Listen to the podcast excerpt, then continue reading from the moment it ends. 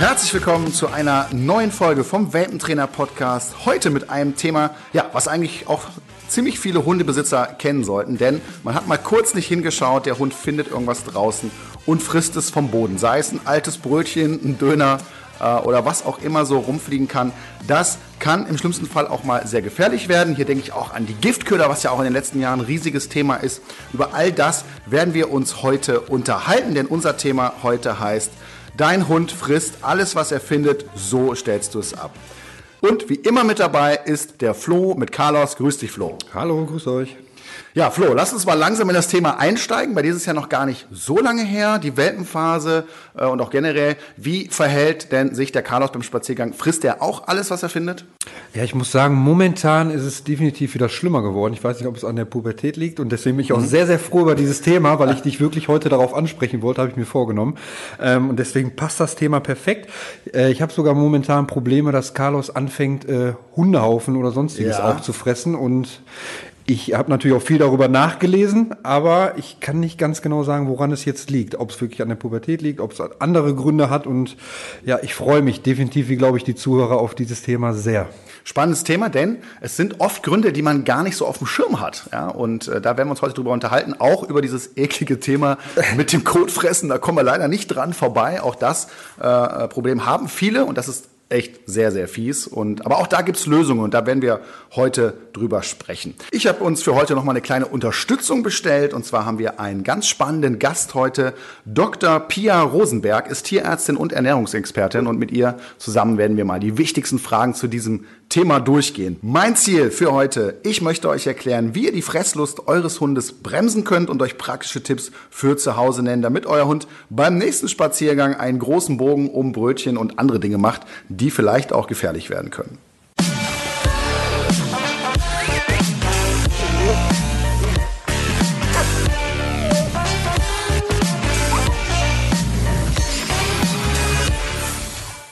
Ja, Flo, fangen wir bei dem Thema mal ganz vorne an und das ist ja die Welpenphase und das ist tatsächlich auch eine der Fragen, die ich am häufigsten gestellt bekomme.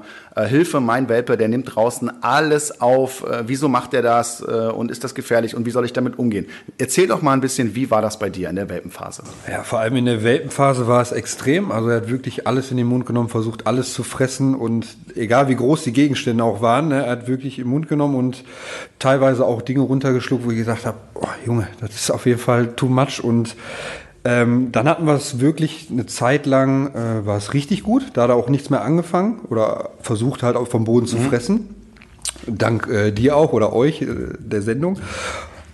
Und jetzt in der Pubertät ist es wieder so gekommen, dass er auf einmal wirklich wieder alles in den Mund nimmt, alles versucht zu fressen und es ist wirklich wieder extrem geworden gerade. Ja, eine Veränderung, da können wir gerne auch später nochmal drauf ja. eingehen. Ich bleibe jetzt mal gerade noch in dieser Welpenphase und da wäre ja äh, die spannende Frage, ja, warum macht der Welpe das eigentlich? Weil die, die allermeisten, also so ziemlich alle Welpen, nehmen draußen Gegenstände in den Mund. Sei es Stöcke, Steine, Nüsse, alles, was sie finden und nehmen es in die Schnauze. Warum äh, ist das so? Hast du eine Idee, warum die das machen? es gibt ja auch diese orale Phase, wo die erstmal wirklich ja. alles im Mund nehmen Alles testen, schmecken, fühlen, riechen. Ne? Und ich glaube, das, das gehört auch dazu. Ja. Ganz genau so ist es. Ne? Das heißt, die, die haben ja keine Hände wie wir, die können nicht so gut ertasten. Deswegen machen die das mit der Schnauze und nehmen Gegenstände ins Maul und gucken sich das mal an. Wie schmeckt das? Was ist das? Ja, und äh, das Problem, was wir dann haben, ist, dass viele Welpenbesitzer dann was machen? Kannst du dir das vorstellen? Ja, sofort hin, Schnauze Richtig. auf und raus. Ne? Ja, ja, ja, das ist immer sofort die Panik. Mein kleiner süßer Welpe, der frisst da irgendwas, äh, um Himmels Willen, der hat einen Stock in der Schnauze oder einen Stein oder sowas. Ja. Äh, das geht ja gar nicht. Und dann machen die zwei Sachen. Das heißt, die werden sofort panisch, rennen dahin. Ja, und dann ist die Frage, was passiert jetzt weiter? Ne? Das heißt, ein eigentlich normales Verhalten, was sich relativ schnell wieder lösen würde, Lösung gibt's jetzt auch gleich für euch, ähm, führt dann dazu, dass der Hund da äh, verschiedene Verhaltensweisen entwickelt, nämlich entweder schlingen, das heißt, der frisst es, obwohl er das gar nicht getan hätte, weil er denkt, wow, das muss so spannend sein, wenn mein Herrchen oder Frauchen jetzt hier so panisch äh, rankommt, ne? oder die rennen damit weg.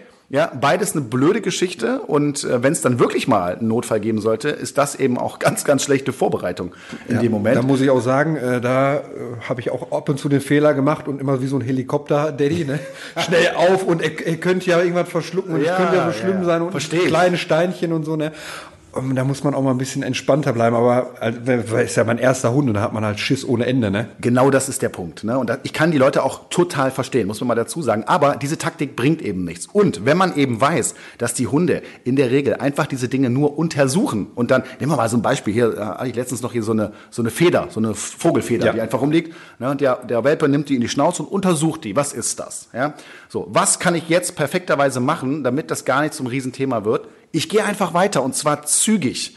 Ja, ich gehe nicht davon aus, dass mein Hund die frisst. In den, die Hunde sind ja nicht total dämlich. Die würden ja in der Natur gar nicht ja. überleben, wenn die sich hier allen möglichen Mist da reinziehen würden. Trotzdem müssen wir natürlich aufpassen. Aber jetzt bei solchen Sachen, Nüsse, Steine, äh, Stöckchen, so eine Feder, was auch immer, nehmen die kurz in die Schnauze. So, jetzt sehen Sie, ah, der Besitzer geht schnell und zügig weiter. Das heißt, wir kommen so ein bisschen in den Vollgetrieb rein und der Hund lernt, oh, ich habe gar keine Zeit jetzt dafür. Ich lasse das mal liegen und gehe mal weiter. Und genau das passiert dann in der Regel auch, wenn ich mich so verhalte. Ja, und ich glaube, es wirkt dann auch für den Hund nicht nicht, so, nicht mehr so interessant, als nicht wenn so ich so viel Aufmerksamkeit genau. schenke. ist genauso wie bei ja. Kindern, ne? wenn ich dann Aufmerksamkeit schenke, wollen sie es noch umso mehr. Ne? Ich glaube, das ist auch ist auf jeden Fall ein guter Tipp. Ja? Sprichst du auch ein, ein gutes Thema nochmal an? Also Hunde sind einfach extrem schlau, auch ja. Welpen schon, ja, und die lernen das natürlich. Und ich bin überzeugt, dass es auch Hunde gibt, die einfach dann, wo die Phase vielleicht schon vorbei ist, die nehmen einfach was in die Schnauze, um zu gucken, was da passiert. ja?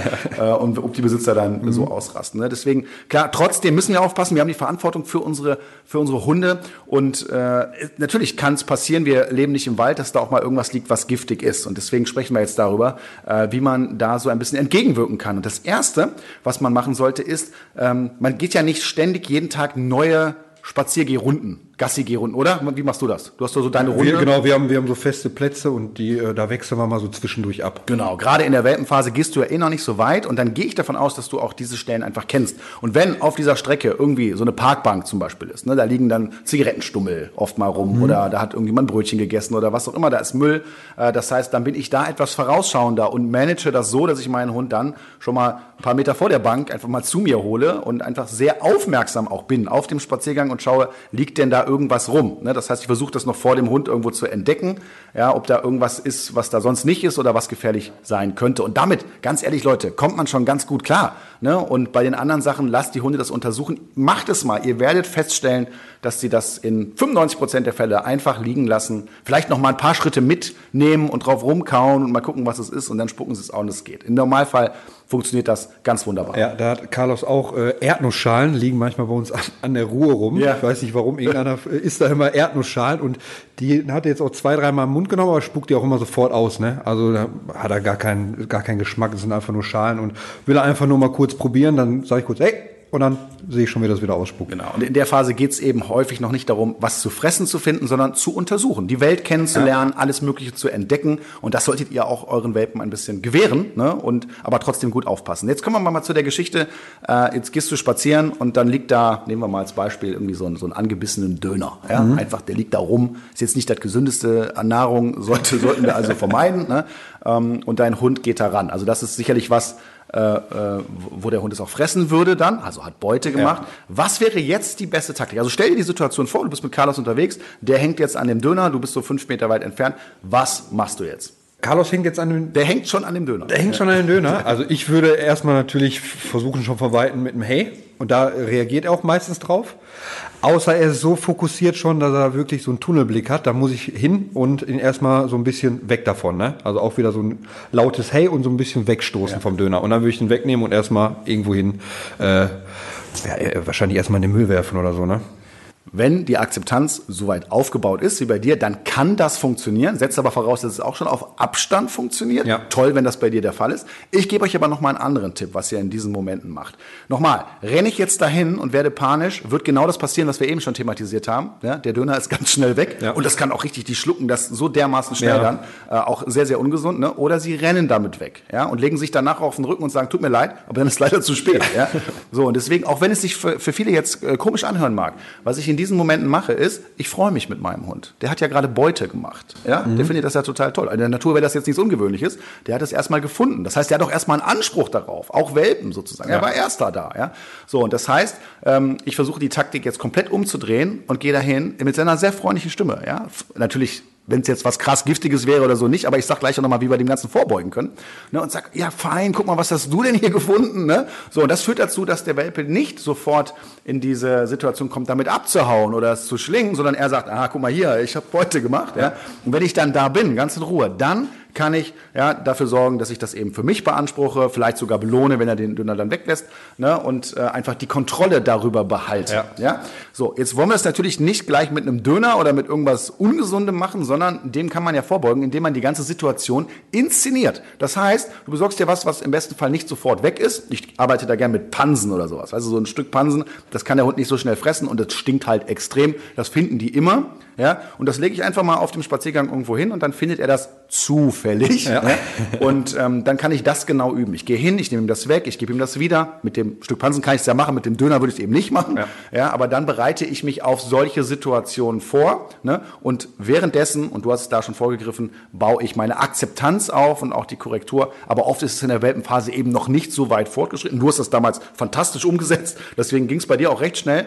Aber das kann man nicht immer voraussetzen. Deswegen da genau dieser Tipp Tipp, inszeniert das, probiert das aus mit eurem Hunden, ihr werdet überrascht sein, wie toll das funktioniert, ne? weil der Hund eben jetzt an der Stelle ganz anders reagiert.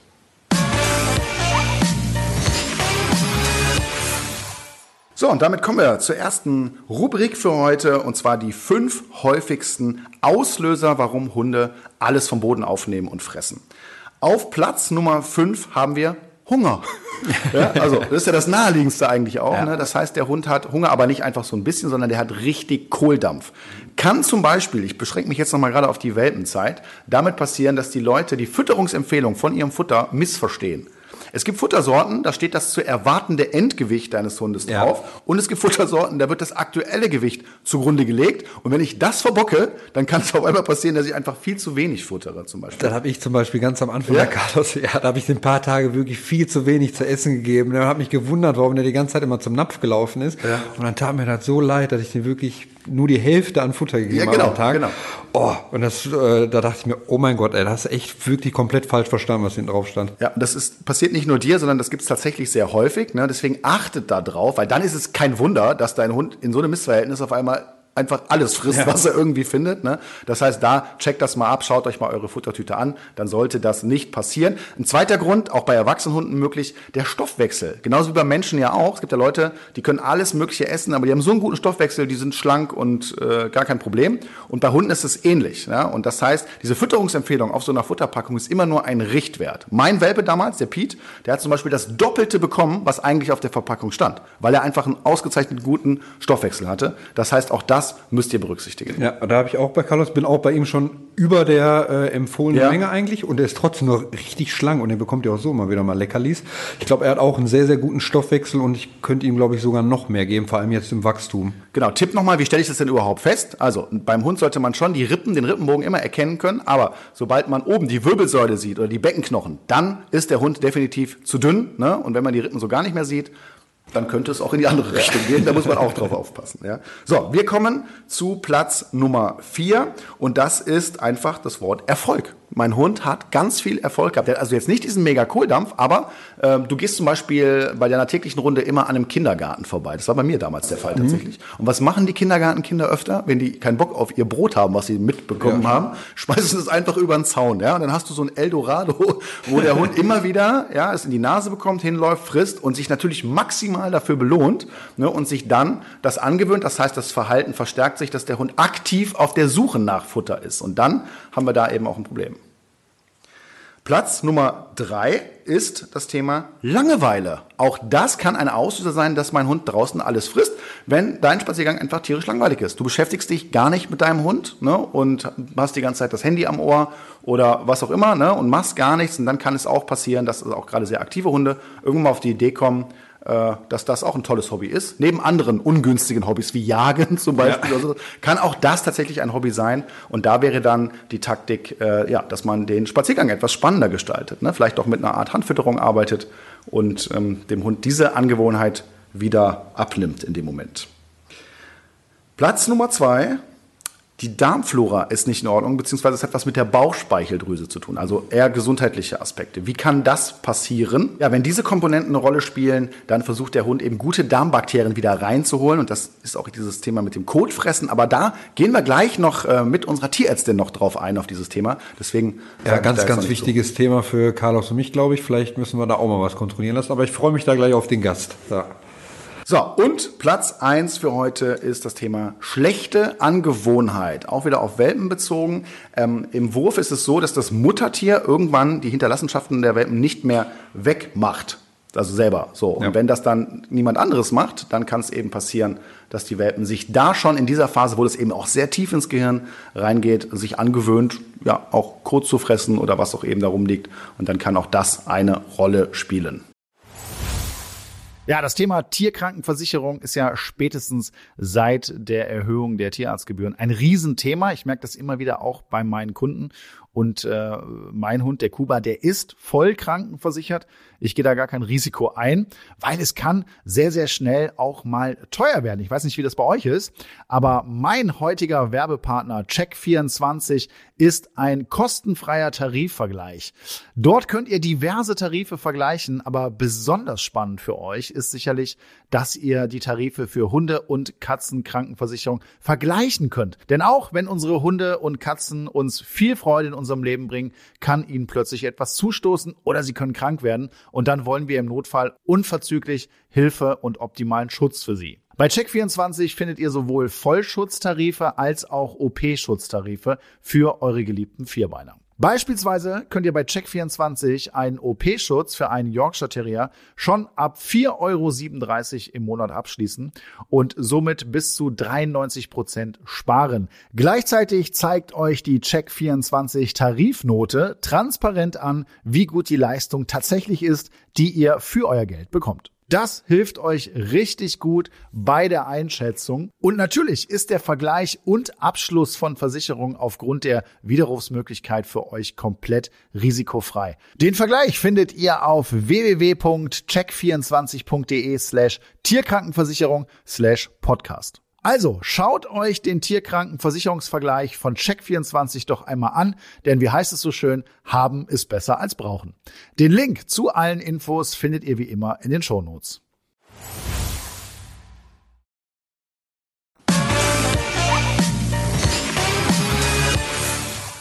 Und damit kommen wir schon zu unserem heutigen Gast. Ich darf Dr. Pia Rosenberg begrüßen, Tierärztin und Ernährungsexpertin. Du bist uns zugeschaltet.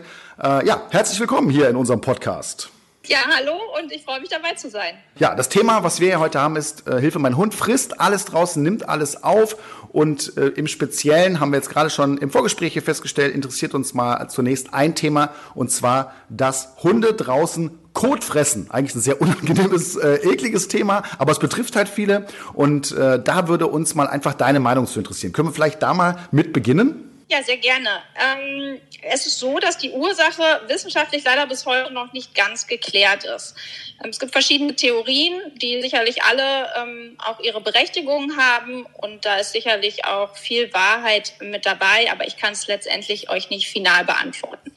Ähm, anfangen würde ich gerne mit ähm, dem Energie- und ähm, Nährstoffmangel, die der sicherlich dazu führen kann, dass die Hunde dadurch eben den Kot anderer ähm, Abgenossen fressen oder auch ganz anderer Tierarten, wie dann eben von Pflanzenfressern. Ganz beliebt sind ja Kaninchenköttel. Ähm, ja, andere Ursachen, ähm, mögliche Ursachen sind sicherlich eine gestörte Darmflora und so dass sie dann eben versuchen, durch die Aufnahme des Kotes äh, eben auch von Artgenossen oder anderen Tierarten ähm, die Darmflora wieder in ein Gleichgewicht zu bekommen. Ja. Ähm, interessanterweise nutzt man das äh, sogar auch in der Medizin im Rahmen von sogenannten Kottransplantationen.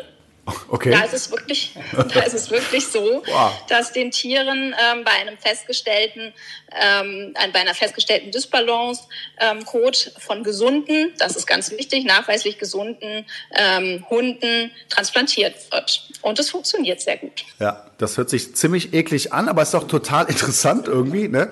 Äh, weil was ich ja weiß, ist, dass Hunde sehr schnell selber merken, wenn bei ihnen was nicht stimmt, ne? Und dass sie dem dann auch anfangen, äh, ja, das sind ja auch die, die Kandidaten, die so nur manche Haufen fressen, ne? also die so ganz gezielt da unterwegs sind und auf einmal geht die Nase runter und äh, dann geht's los. Ja, ne? und das ist, glaube ich, bei Carlos auch der Fall. Ich glaube, der sucht sich die wirklich auch aus, welche am besten äh, riecht. Ja.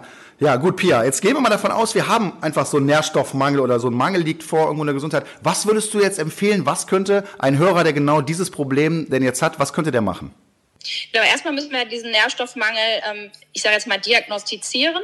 Zu glauben, dass es so einfach ist, auch ich nehme mal Blut ab beim Tierarzt und dann weiß ich das schon, ist es leider nicht. Ja. Denn das Blut ähm, oder der Körper schafft es sehr gut, so Defizite lange Zeit auszugleichen, sodass das nicht direkt im Blut zu erkennen ist. Da empfehle ich dann eher eine Rationsüberprüfung, dass man wirklich einmal schaut, welches Futter nimmt der Hund gerade zu sich. Ist das ein vernünftiges Alleinfuttermittel, ähm, kann dort irgendwo der Grund liegen. Oder eben aber auch, dass ich mir den Hund selber sehr genau anschaue. Da ist dann, dann definitiv ein Tierarzt erforderlich, der einmal abklärt, kann es irgendwelche organischen Ursachen haben, die ähm, ja eine Ursache für das Kotfressen sein könnten. Und ähm, so bekommt man dann im Prinzip ein ganzes Bild. Aber was mich jetzt nochmal hier gerade interessiert, du hast gesagt, ne, wenn das, äh, wenn das Futter könnte da auch eine Rolle spielen.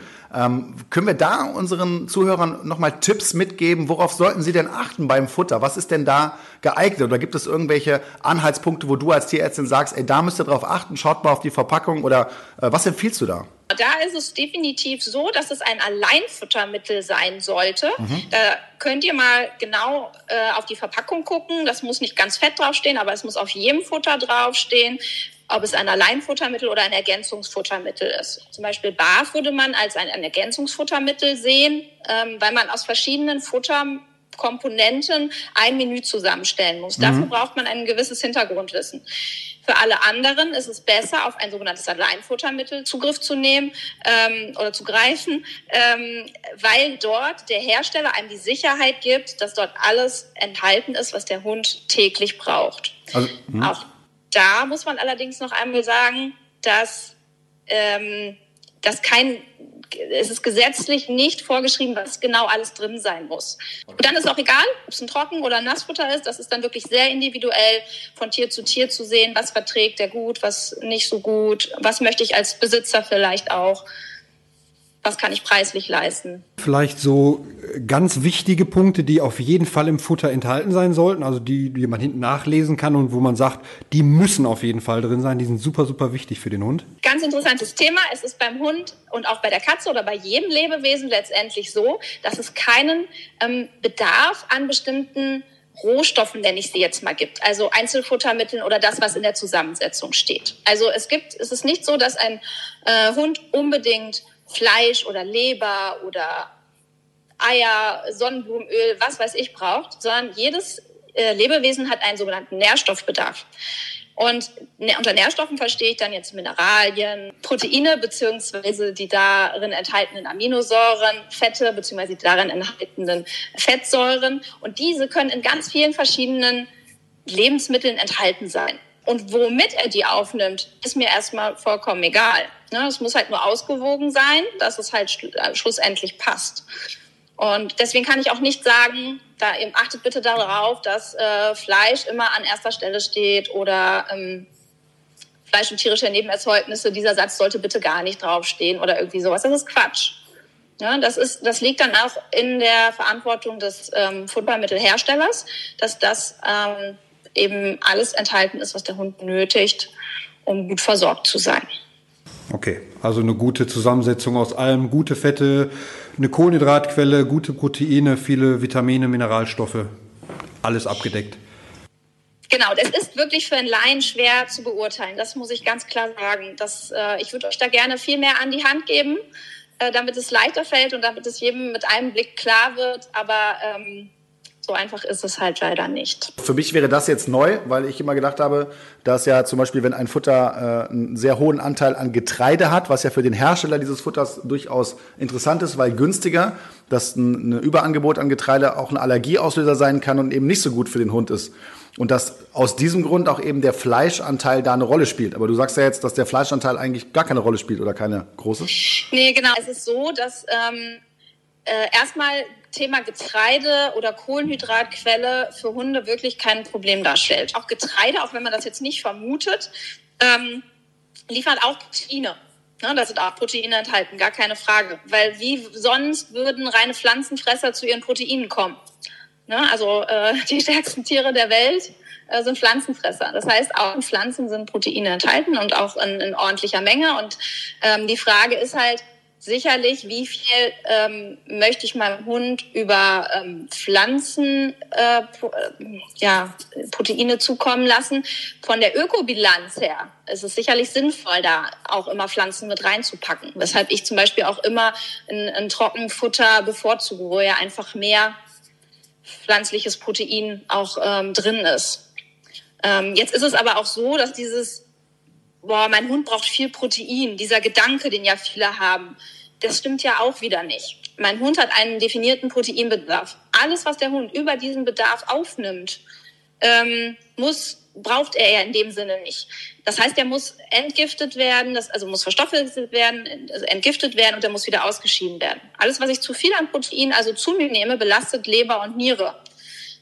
Das äh, zeichnet sich dann wieder in so Diäten ab, Leber, Niere zum Beispiel, wo ich ja wirklich gucken muss, dass gerade Leber und Niere entlastet werden, wenig Protein, wirklich nur am Bedarf orientieren. Sprich, in dem Moment, wo der, der Proteinbedarf des Hundes gedeckt ist, ist jedes zusätzliche Protein unsinnig. Also das sind für mich tatsächlich auch ein paar neue Informationen, äh, die ich da anders sehe. Und es gibt ja auf dem Futtermarkt gerade so einen extremen Hype, dass jedes Futter auf jeden Fall getreidefrei sein sollte. Wenn das nicht der Fall ist, dann ist das schlecht. Aber das, was ich jetzt so von dir höre, geht ja in eine ganz andere Richtung. Ist doch so, oder? Richtig, genau. Also dieses getreidefrei ähm, kommt natürlich äh, viel daher, dass er ähm, viele Menschen glauben, dass was sie selber für Probleme haben, die auf den Hund zu übertragen. Sprich, ich bin glutenintolerant oder ne, ich vertrage Getreide nicht, also verträgt mein Hund das bestimmt auch nicht. Grundsätzlich gibt es keine Getreideallergie. Es gibt Hunde, die vertragen vielleicht Mais nicht, die vertragen Weizen nicht, die vertragen dies oder jenes nicht. Aber dieses grundsätzlich, ich, mein Hund verträgt kein Getreide. Das ist nahezu ausgeschlossen.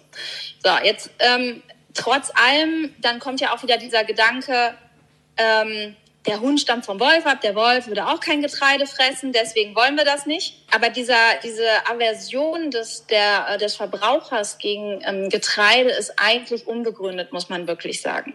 Nee, also das ist gar nicht mein Mythos. Ich sehe es auch ein bisschen anders. Ne? Also ich sehe es nicht so extrem auf jeden Fall. Äh, aber ähm, das ist ja das, was auf dem Markt auf jeden Fall gerade passiert. Und jeder Hersteller bringt ein getreidefreies Futter raus. Darf ich auch nochmal fragen, also so ein Futterwechsel ist jetzt gar nicht so schlimm für den Magen des Hundes? Also wenn ich jetzt mal zwischendurch andere Sorten probiere oder mal Nassfutter mit, äh, mit Hühnchenfleisch habe, mal mit Lachs und da sind ein paar andere Kohlenhydrate und so drin, ist es kein Problem für den Magen? Ähm, also es ist alles in Ordnung, was der Hund verträgt grundsätzlich. Ja. Ähm, das muss man natürlich, man kennt irgendwann sein Tier, da muss man das immer ein bisschen gucken. Ähm, wenn man von einem Nassfutter auf ein anderes Nassfutter oder von einem Trockenfutter auf ein anderes Trockenfutter wechselt, ist das in der Regel unproblematisch. Anders verhält es sich, wenn man von einem Nassfutter auf ein Trockenfutter wechselt, dass der, wenn der Hund das halt so gar nicht kennt. Da wäre ich auch ein bisschen vorsichtig. Da würde ich wirklich so eine Umstellung über drei, vier Tage machen. Ja. Eben dieses das eine ausschleichen, das andere einschleichen.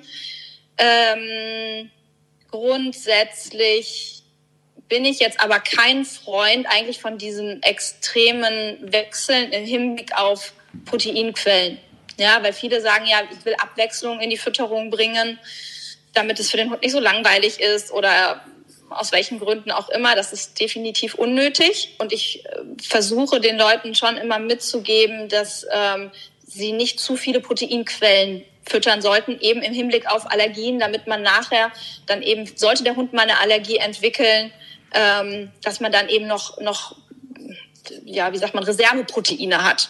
Ne? Also wenn jemand schon Pferd und Lachs und Huhn und Rind und Schwein und Kaninchen gefüttert hat und dann heißt es, merkt man auf einmal, der Hund hat eine Allergie. Ja, was bleibt mir denn dann noch? Was kann ich dann noch füttern? Dann ist, geht halt die Suche los, ne? solche Sachen. Aber die Standardproteinquellen, die ab und zu zu wechseln, denke ich, also was zwischen Schwein und Hund und Rind, ist vollkommen in Ordnung und das verträgt auch der Hund. Ja, Pia, vielen Dank schon mal für die Information bis hierhin. Wir haben in jeder Folge so eine kleine Kategorie, äh, wo es darum geht, dass wir Zuschauerfragen beantworten. Und das äh, würden wir beide heute mal zusammen machen. Und der Flo, der wird uns jetzt mal die erste Frage vorlesen.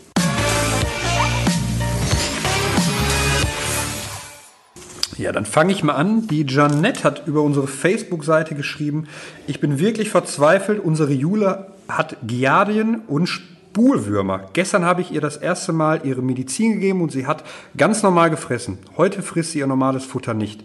Sie hat Hunger, aber sie rührt es nicht an. Warum nicht? Was kann ich nur tun? wäre jetzt meine Frage, hat der Hund gerade wirklich auch Verdauungsprobleme?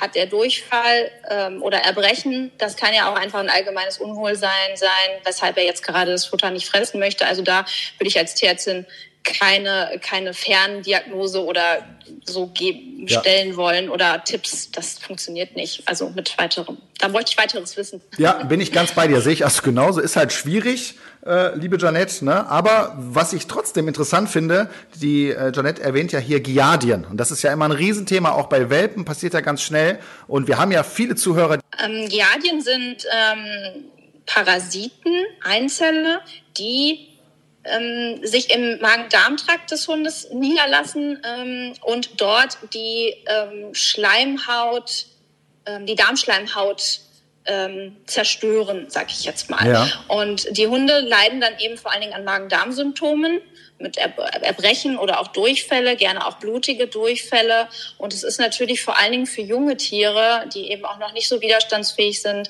ähm, ja sehr gefährlich.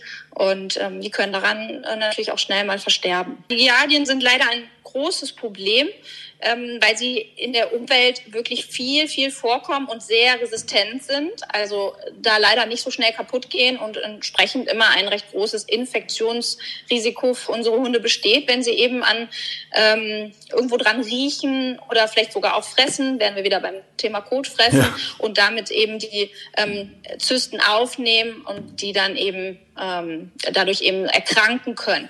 Was man aber ganz äh, klar sagen muss, ist, dass nicht mit jeder Aufnahme oder ähm, ja doch mit jeder Aufnahme das Tier wirklich erkrankt. Also man kann sich infizieren, auch ohne wirklich krank zu werden. Ähm, sprich, es gibt auch ganz viele Hunde, die ähm, leider sogar auch Giardien ausscheiden, aber keine Symptome haben. Ja. Und hier ist man sich in der Medizin auch immer noch ein bisschen uneinig, wenn solche Hunde denn dann auffallen, ähm, vielleicht auch bei einer Routineuntersuchung, sollen diese denn wirklich therapiert werden? Bei solchen Symptomen auf jeden Fall einmal mehr zum Tierarzt gehen, das vielleicht auch ansprechen, ne, dass man das einfach mal abcheckt und guckt, ob der Hund es hat. Oder Meine Tierärztin hat sofort, also ich kam hin mit Carlos, hatte ja. Durchfall, wir haben sofort einen Test gemacht und ich glaube am nächsten Tag oder am selben Tag war schon das Ergebnis da, also relativ schnell und zum Glück natürlich nicht, weil äh, das wäre echt übel gewesen. Ja. Man muss ja ganze zu Hause einmal richtig desinfizieren am besten. Ne? Am besten mit dem Hochdruckreiniger ja, sogar Ja, schön. Oder gibt es Gott sei Dank auch sogar Schnelltests. Also die können das in der Praxis zack, zack äh, sogar untersuchen, ja. wenn sie es denn da haben. Okay. Gut, Flo, die ja, nächste dann, Frage. Dann kommen wir direkt zur nächsten Frage. Das ist eine ganz kurze Frage von der Linda. Sie fragt nämlich, Trocken- und Nassfutter mischen, ja oder nein? Also da kann ich ja mal kurz ansetzen. Ich habe da gelernt, äh, besser nicht weil das eben unterschiedlich verdaut wird. Also Trockenfutter ist ja so ein, so ein konzentriertes Futter und Nassfutter ist eher frischer. Und das heißt, wenn ich das zusammen habe, gibt es Fälle, oder so habe ich es gelernt, äh, dass Gase entstehen und es zum Beispiel zu einer übelsten Furzerei oder so kommen kann. Aber äh, Pia, wie siehst du das denn? Ähm, aus tierärztlicher Sicht habe ich jetzt eigentlich keine Einwände, das zu vermischen. Ähm, hier würde ich mich wirklich daran halten, was der Hund verträgt, ist in Ordnung. Und wenn man irgendwie sieht, dass er dann doch wirklich Blähungen davor kommt, bekommt, dann würde ich es ähm, getrennt füttern. Ähm, aus meiner Sicht ist es wirklich sehr individuell. Also ich ähm, würde hier keine Empfehlung abgeben, dass ich sage, das ist auf jeden Fall verboten oder das äh, macht nie Probleme. Ja. So ist es leider nicht. Ich stelle ja immer die Frage, ja, warum eigentlich? Ne? Also warum muss man das jetzt mischen? Also was ist der Beweggrund dahinter? Das finde ich oft spannend, weil oft ist der Beweggrund, dass die Hunde das Trockenfutter zum Beispiel schlechter fressen und dann versucht wird, über das, den Löffel Nassfutter oder irgendwas dem Hund das appetitlicher zu machen. Und da sind wir schon wieder in einer ganz anderen Schiene. Das würde ich nämlich nicht empfehlen. Äh, aber das wäre jetzt ein anderes Thema. So, Flo, die nächste Frage. Ja, die nächste Frage passend zum Thema von vorhin. Die Claudia fragt äh, oder hat geschrieben, Hallo miteinander, wir haben seit einer Woche einen 16 Wochen alten Welpen. Erstmals aus dem Tierschutz. Unsere bisherigen Hunde kamen immer vom Züchter. Unsere kleine Fellnase ist in tierärztlicher Behandlung, unter anderem wegen Parasiten. Leider frisst er seinen eigenen Kot, was nicht nur eklig ist, sondern wegen der Parasitenbehandlung auch doppelt blöd ist. Wenn ich mit ihm rausgehe, nehme ich das Häufchen sofort weg und schimpfe deutlich, wenn er es sucht. Wenn aber drin mal ein Malheur passiert und man gerade nicht im gleichen Raum ist, so ist der Haufen schubs weg. Was kann ich sonst noch tun? Außer schimpfen und Häufchen wegnehmen. Ja, die Frage wäre jetzt hier erstmal, äh, warum macht der Hund das? Ja, das ist ja, denke ich mal, kein normales Verhalten. Vor allen Dingen sprechen wir jetzt hier von dem eigenen Code. Wir haben ja eben mhm. eher das andere Thema gehabt, fremden Code zu fressen. Äh, Pia, was sagst du dazu? Hm, also auch hier würde ich dazu übergehen wollen, das Futter einmal zu überprüfen, was der Hund gerade aktuell bekommt. Ähm, jetzt ist die Frage, der kommt aus dem Tierschutz. Ähm, weiß man, wie groß der wird? bekommt der Hund wirklich für seine Größe angemessen das Futter. Denn bei Welpen ist es ja so, dass man nicht sagen kann, oh, der ist jetzt zu dick, äh, der bekommt ein bisschen weniger oder der ist zu dünn, der bekommt ein bisschen mehr Futter. Man sieht es den Welpen seltenst an, dass sie ein Über- oder ein Untergewicht haben. Das heißt, hier würde ich jetzt als allererstes einmal gucken wollen, ob der wirklich für seinen für seine, ähm, ja, für sein erwartetes Endgewicht. Das ist natürlich jetzt sehr spekulativ in so einem Fall, wenn man da nichts Genaues zu weiß. Aber dass man versucht, da den Ansatz zu wählen, erstmal ist der bedarfsgerecht versorgt. Was ich da immer gelernt habe, ist eben, wenn die Darmflora einmal so angegriffen ist, oder das ist auch, was ich auch praktisch erlebe, äh, dass äh, die Hunde dann ihr Futter nicht gut verwerten können. Das heißt, die machen auch eben ganz viel und äh, es kommt gar nicht so richtig im Organismus an, was dann wieder zu starken Hunger führt und zu so ja, kranken Verhaltensweisen. Klar, aufgrund von irgendeiner Erkrankung kann es natürlich wirklich sein, dass er das Futter nicht richtig verwertet mhm. und dass es dazu, dadurch zu Mängeln kommt, die ein dauerhaftes Hungergefühl auslösen. Und wenn man nichts anderes bekommt, dann frisst man notfalls auch Kot.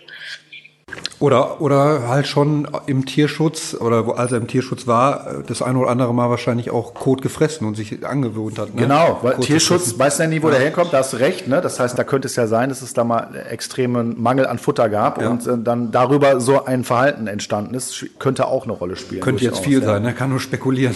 Trotzdem glaube ich, dass es wichtig ist, hier für die Claudia, dass erstmal diese Darmflora in Ordnung kommt. Das braucht teilweise eine gewisse Zeit und bis dahin ist die Taktik schon richtig, sehr aufmerksam zu sein und äh, versuchen, immer schnell das Geschäft dann eben zu entsorgen. Und ich glaube, dass sich das dann irgendwann auch einspielen wird. Okay, das war's also mit den Fragen. Wenn ihr auch eine Frage habt, meldet euch gerne bei uns. Äh, mit dem Hashtag Welpentrainer findet ihr uns bei Facebook, Instagram und Co. Also stellt uns gerne eure Fragen.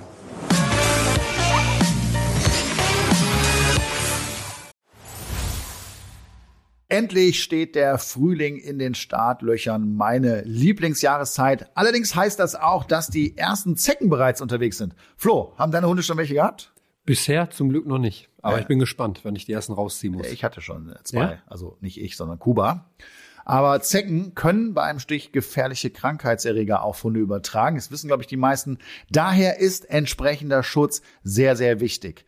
Das Seresto-Halsband wehrt und tötet Zecken effektiv ab und zwar in der Regel schon bevor es überhaupt zu einem Stich kommt.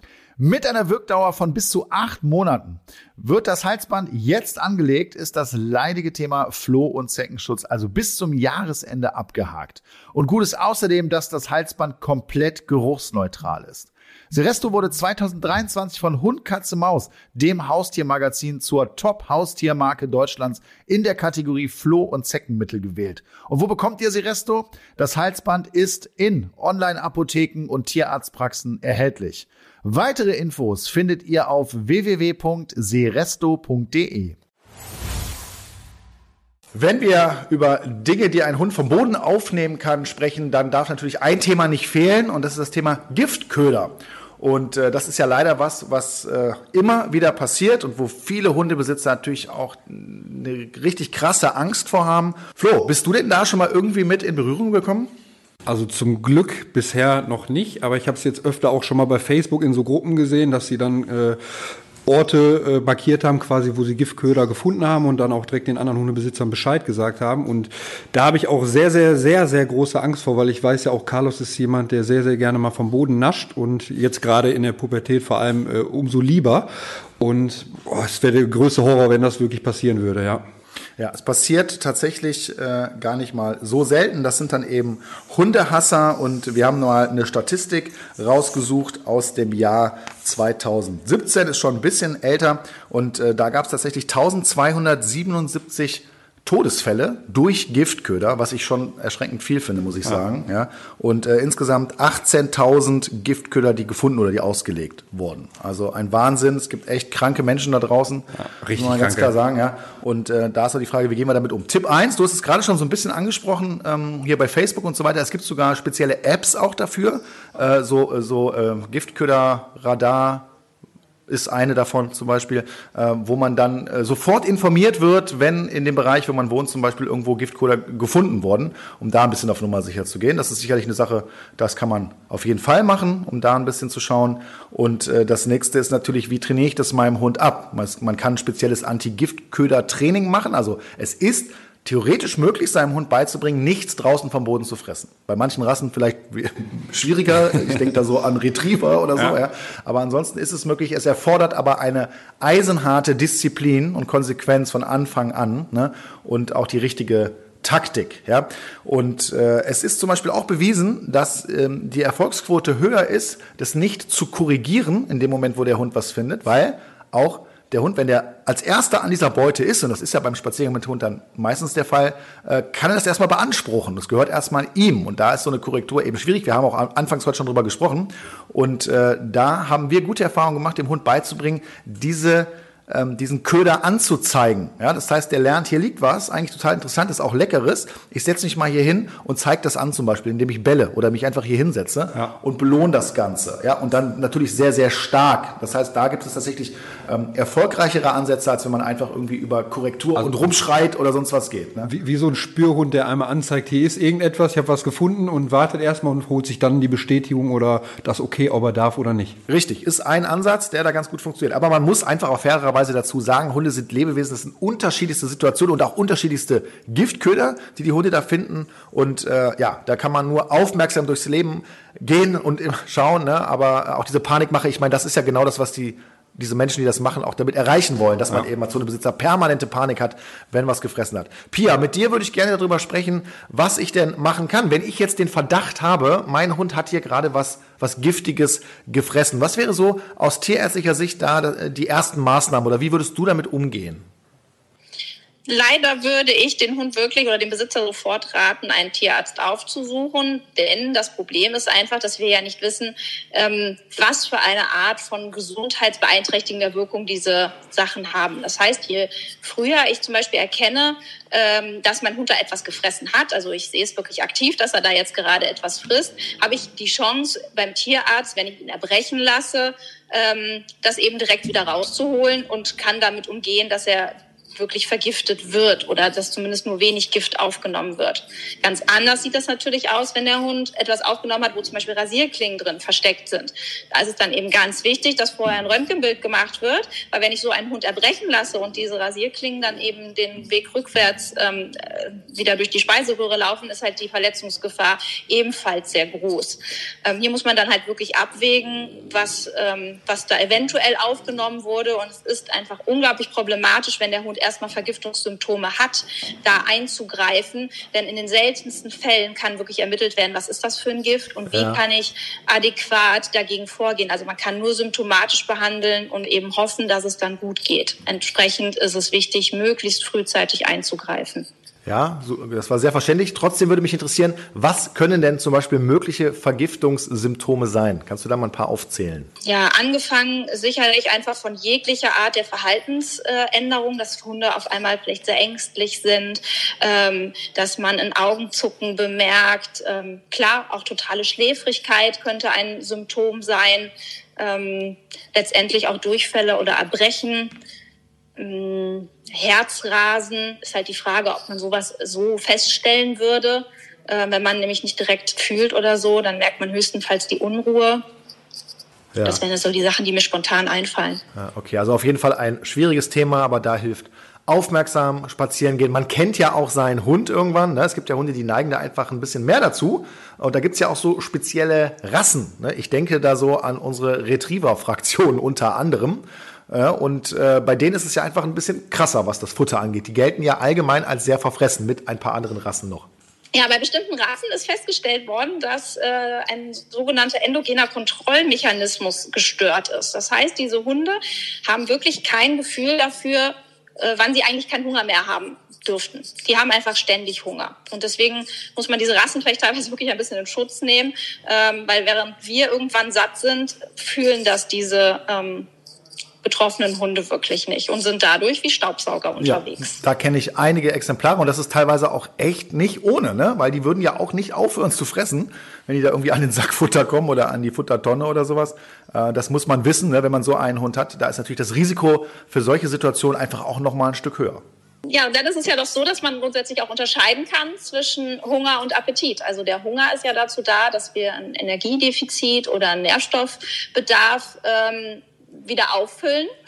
Und daran anschließen kann sich aber natürlich auch noch ein, ein Appetit. Ähm, das kennen wir selber, wenn wir ein gutes Abendessen hatten. Nichtsdestotrotz äh, finden wir es schön, danach nochmal ein Stück Schokolade oder irgendwas zu essen.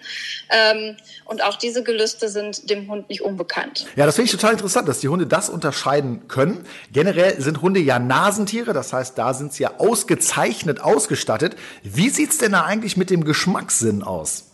Ja, Hunde sind im Vergleich zu uns Menschen ähm, viel weniger sensibel für Geschmäcker. Also wir Menschen haben so um die 10.000 Geschmacksknospen ähm, auf unserer Zunge und im Rachenraum liegen. Und ähm, Hunde sind dabei so um die 2.000, vielleicht ein bisschen weniger. Und Katzen sogar nur bei um die 500. Finde ich auch ganz, ganz interessant noch zu erwähnen. Und ansonsten haben zumindest Hunde wirklich auch gleiches Geschmacksempfinden wie wir Menschen. Also auch süß und salzig, sauer und bitter und auch noch diesen Umami-Geschmack. Ähm, und bei Katzen vielleicht auch an der Stelle nochmal erwähnt, dass sie kein Süß schmecken können. Auch das finde ich ähm, ganz interessant zu erwähnen, weil ja viele denken, dass Zucker im Katzenfutter drin ist als Lockstoff. Aber was ich jetzt spannend ist. finde, ist, dass Katzen ja als, als die absoluten Gourmets gelten und es oft schwierig ist, irgendwie das richtige Futter zu finden. Aber wenn die kaum Geschmacksnerven haben und eigentlich gar nichts schmecken, wo, wie, woher kommt das dann? weil die einen ähm, eigenen Kopf einfach haben. Weil die, einfach, weil, weil die einfach so sind. Katzen erfahren in den ersten Lebenswochen eine Futterprägung und einfach das, was sie da aufgenommen haben, ähm, ist für sie akzeptabel und alles, was später kommt, eher schwierig. Ja, sehr, sehr interessant, liebe Pia, auch wenn Katzen jetzt nicht mein Kompetenzbereich sind, aber ich glaube, viele Hörer haben vielleicht auch eine Katze zu Hause, von daher sehr spannend. Ganz großartige Informationen. Auch ich habe heute noch einiges Neues gelernt und ich denke, Flo, du auch. Ja, also definitiv. danke fürs Gespräch und bis bald. Sehr gerne. Und damit kommen wir zu unserer nächsten Rubrik, nämlich die Top 5 Tipps zum heutigen Thema. Tipp Nummer 5, wir haben es heute schon gehört, die Futtermenge überprüfen. Bedeutet mal wirklich auf den Sack zu schauen, gerade für die Welpenbesitzer da draußen eine ganz wichtige Sache. Schaut, dass euer Hund definitiv genug bekommt. Du hast es ja ganz genau erlebt, weil ja. dir war es ja mal passiert. Ja, absolut. Äh, erstmal richtig drauf gucken, richtig durchlesen, damit man die Tabelle da auch hinten versteht. Und auch äh, immer aufs Aktivitätsniveau achten. Wenn ich einen sehr aktiven Hund habe, natürlich auch mehr als Empfehlung, weil er auch mehr verbraucht dann. Ne? Ist ganz ja, klar. Du als Sportler weißt, wovon du sprichst. das ist ja bei Menschen nicht anders. Ja. Auch das muss man berücksichtigen. Deswegen der Stoffwechsel spielt auch eine Rolle. Ja, und da müsst ihr euch orientieren. Und man kennt seinen Hund. Und nach ein paar Wochen sollte man das eigentlich gut eingestellt haben. Wichtiger Tipp, um das Verhalten draußen auch damit zu regulieren.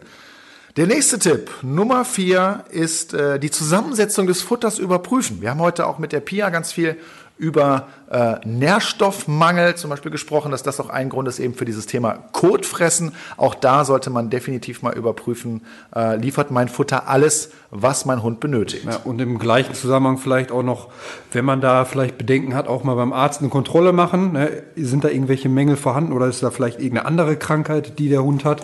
Würde ich auf jeden Fall immer überprüfen lassen. Ja, Carlos springt schon hier hoch gerade. Das möchte vielleicht auch noch gerade ja, was komm, sagen. Was sagen? Zum Mikro. So, wir kommen zum nächsten Tipp. Äh, Nummer drei ist, äh, hört sich einfach an, aber vorausschauend sein beim Spaziergang. Ne? Nicht abgelenkt sein und gerade wenn ich äh, ein Problem habe bei diesem Thema, äh, schaue ich mir genau meine Umgebung an. Wo bin ich jetzt gerade spazieren? Im Wald ist vielleicht das Risiko geringer und im Park höher. Ja? Also dass man da einfach aufmerksam ist und schaut und da kann man auch schon ganz viel mit verhindern, indem ich das zuerst sehe ja? und nicht mein Hund. Ja. Tipp Nummer zwei ist, das Training zu inszenieren. Wir überlassen es nicht dem Zufall, ja, sondern ich bereite mich vor, ich habe was dabei. Mein Tipp heute war ja so ein Stück stark riechender Pansen. Ne, den lasse ich einfach mal fallen, gehe weiter, drehe mich um und gehe jetzt dann vorbei. Und plötzlich liegt da was und ich kann jetzt super vorbereitend das Ganze trainieren. Ne, entweder das Thema Korrektur, ja, dass ich das für mich beanspruche, oder aber auch äh, eben äh, ja, dem Hund klar machen, du musst nicht damit wegrennen und du musst vor allen Dingen auch nicht schlingen. Wir schauen uns erstmal an, was du denn da gefunden hast. Und der letzte Tipp für heute, und das ist jetzt neu, und das geht jetzt an alle da draußen, die wirklich richtig heftige Probleme haben, aus welchen Gründen auch immer, wo sich dieses Verhalten schon so tief gesetzt hat, dass man es also kaum mit Training oder irgendwas hinbekommt. Da gibt es noch einen Tipp. Und zwar gibt es spezielle Maulkörbe. Das sind eher so Netze, das ist kein richtiger Maulkorb. Speziell für diesen Einsatz, da kann man dann in letzter Instanz allerdings wirklich drauf zurückgreifen und damit verhindern, dass der Hund draußen Dinge aufnehmen kann. Und wenn man das dann ein paar Wochen konsequent durchführt, muss man konsequent machen natürlich, dann kann es sein, dass diese Verhaltenskette eben unterbrochen wird und mein Hund danach auch ohne diesen, dieses Netz, ohne diesen Maulkorb äh, damit klarkommt und eben nicht mehr so stark. Ja, weil die, Gewohn die, die, schlechte Angewohnheit dann einfach abtrainiert ist. Ne? Genau, ja. dauert seine Zeit, aber damit kann man das ganz gut regeln.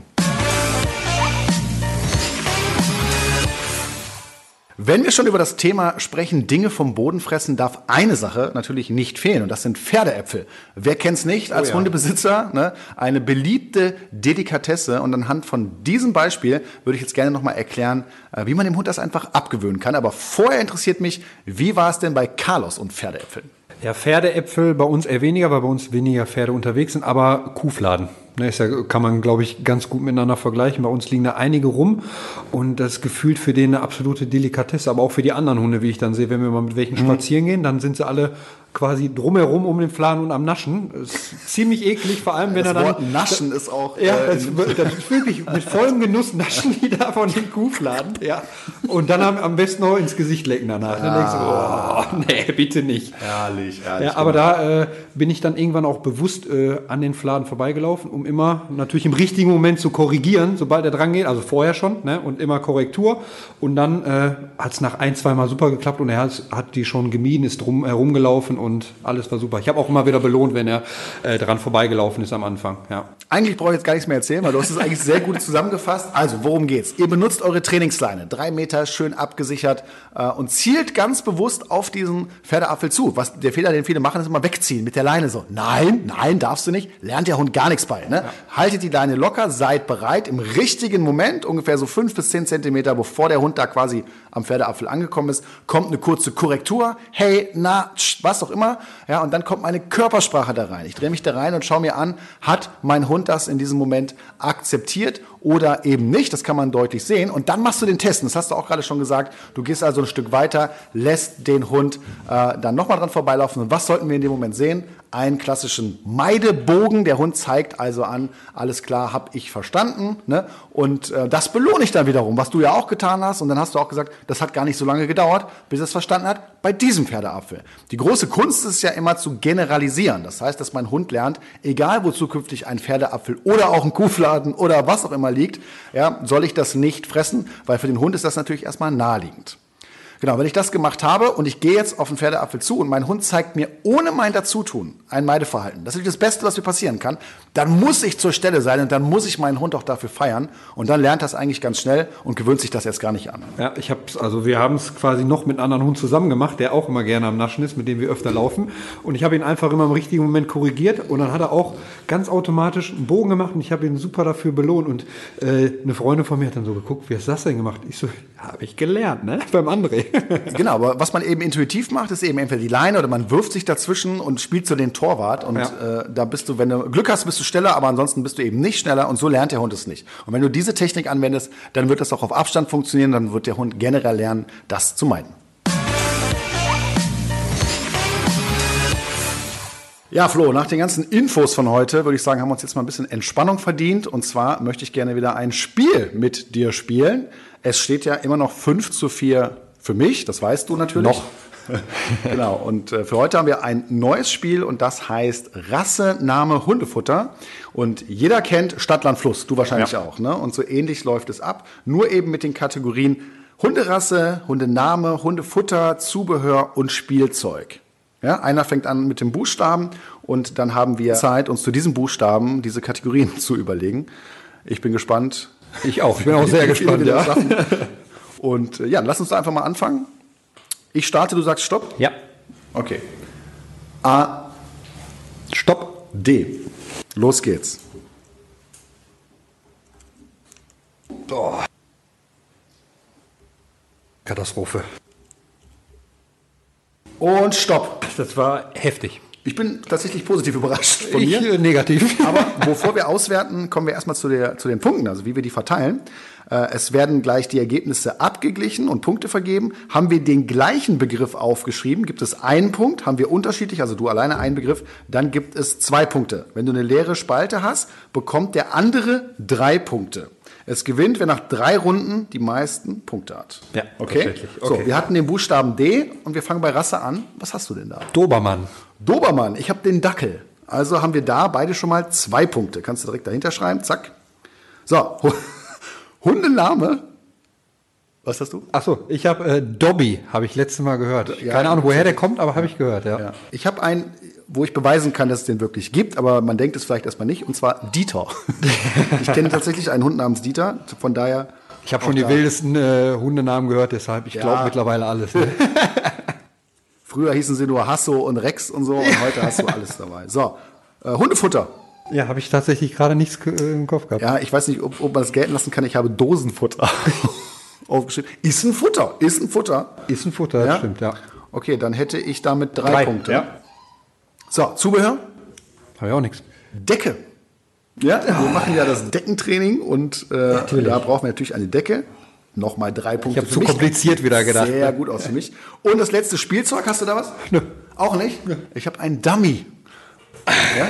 Futterdummy kannst du da auch wunderbar benutzen. Das heißt, kriege ich nochmal drei Punkte. Habe ich richtig abgesahnt. Drei, sechs, neun, elf, äh, 13 Punkte. Wie viel hast du?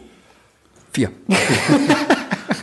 Gut, aber im Endeffekt habe ich trotzdem nur einen damit erzielt. Es geht weiter. Diesmal sag ich Stopp. Okay. A. Stopp. L. L.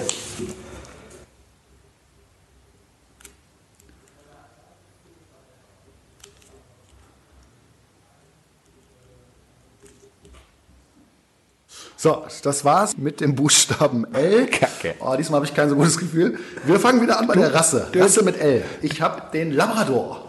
Ich hab, mir ist nichts eingefallen, L, ne? Ich habe gedacht, den nimmst du auf jeden Fall auf. Ey, ich hab die ganze Zeit überlegt, in jede Richtung. Drei Punkte, wunderbar. So, Name? Lucy. Ich habe Lara. Jeder zwei Punkte. Hundefutter. Wird, wird wahrscheinlich nicht passen, aber ich habe Lammknochen. Ja, wieso? Gibt so Knabber? Nee, nee, den, kann man, den kann man geben. Ich habe Lunge. Kannst du ja auch verfüttern Ah, als jo, Lunge. ne? Aber Ja. beides, beides korrekt. Also jeweils zwei Punkte. Zubehör? Etwas ganz Leichtes, die Leine. Das gibt's doch gar nicht. Mir ist nichts eingefallen. Ey, auch ganz spontan. Ich guck so, was hast du immer? Leine. ja. Okay. Oh Mann, stimmt. Und äh, ein Spielzeug? Da ist mir nichts eingefallen. Ja, mir auch nicht. Das heißt, da haben wir keine. Das heißt, ich habe drei, zwei, zwei, das heißt sieben Punkte. Ja, ich auch. Dann teilen wir uns diesen Punkt. Yes, das ist gut für mich. Wunderbar. So, und dann spielen wir jetzt die letzte Runde. Ich fange wieder an. Ja. Du sagst Stopp. A, Stopp. M.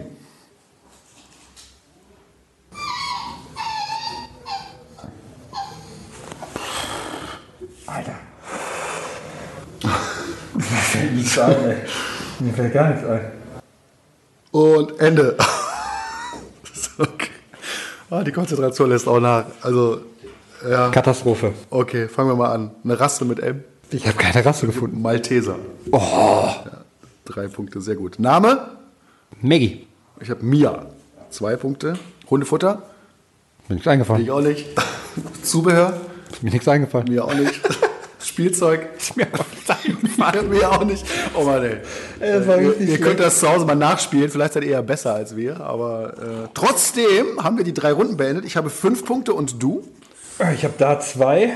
Ähm, damit hast du mit 2-1 gewonnen, ne? Danke mich. Vielen Dank. Das heißt, äh, ich erhöhe auf 6 zu 4. Glückwunsch. Hast du dir verdient, hast du dir verdient. Vielen Dank. So, und damit sind wir auch schon wieder am Ende mit unserem Welpentrainer-Podcast. Weiter geht's wie immer in 14 Tagen mit einem neuen spannenden Thema. Nicht nur für Welpenbesitzer, sondern auch für Besitzer mit erwachsenen Hunden oder, wie in deinem Fall, pubertierenden Hunden. Äh, Wir sehen uns bis dahin wieder, auch wieder wahrscheinlich mit einem spannenden Gast. Bis dahin wünschen wir euch alles Gute, eine gute Zeit. Bis dann. Ciao.